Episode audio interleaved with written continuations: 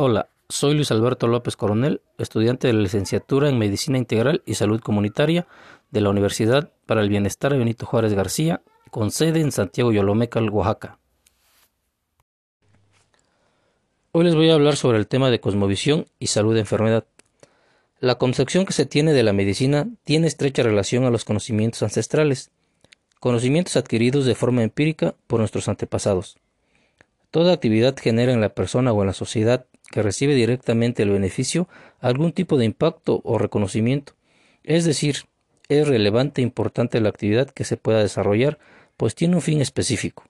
como son las prácticas curativas que intervienen en el proceso de salud de enfermedad.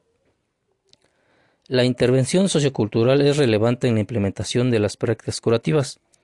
En base a la definición concreta de sociocultural se entiende como las características representativas de la cultura de una sociedad o de un grupo de personas específicas. La cultura abarca distintos aspectos, entre ellos el conocimiento de la medicina tradicional, o también llamadas prácticas curativas, las cuales se entienden como el conocimiento de teorías, prácticas y procedimientos basados en las creencias y experiencias de los participantes de una sociedad, utilizadas específicamente para preservar la salud de sus integrantes, ayudando a diagnosticar o dar tratamiento específico a la enfermedad que padezca.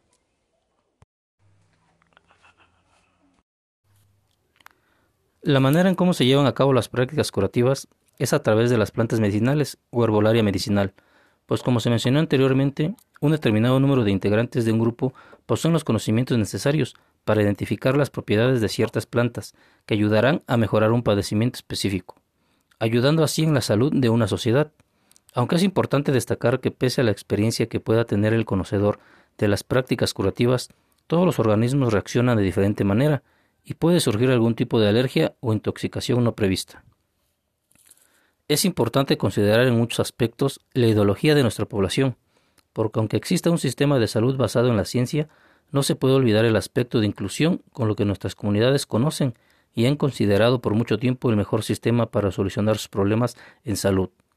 Si se hiciera una encuesta a la población en general, saldría a relucir un alto porcentaje de población que preferiría atenderse por alguna persona que sepa medicina tradicional que acudir a los servicios de salud establecidos, pues resulta de mayor accesibilidad. La noción salud-enfermedad ha evolucionado desde las visiones mágico-religiosas, pasando por la corriente biomédica, visión biológica de la enfermedad, las dimensiones mentales, psíquicas, espirituales y en general la consolidación de una visión de salud, más allá de la ausencia de enfermedad, y el reconocimiento de un conjunto de factores que determinan socialmente las causas de enfermar y morir,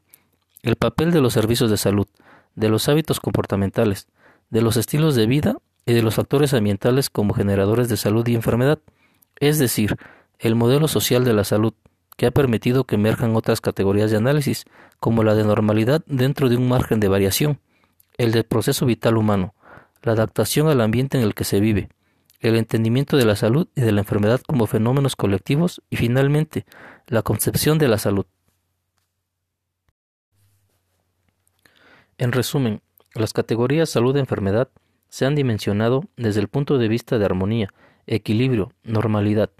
La enfermedad entendida como la perturbación y el desequilibrio o la desarmonía. También puede ser principalmente el esfuerzo de la naturaleza en el hombre para obtener un nuevo equilibrio.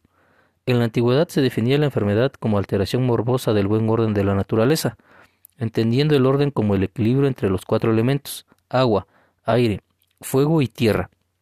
La enfermedad es entonces la perturbación de este estado de armonía y así la enfermedad no está en alguna parte del hombre, está en todo el hombre y le pertenece por completo.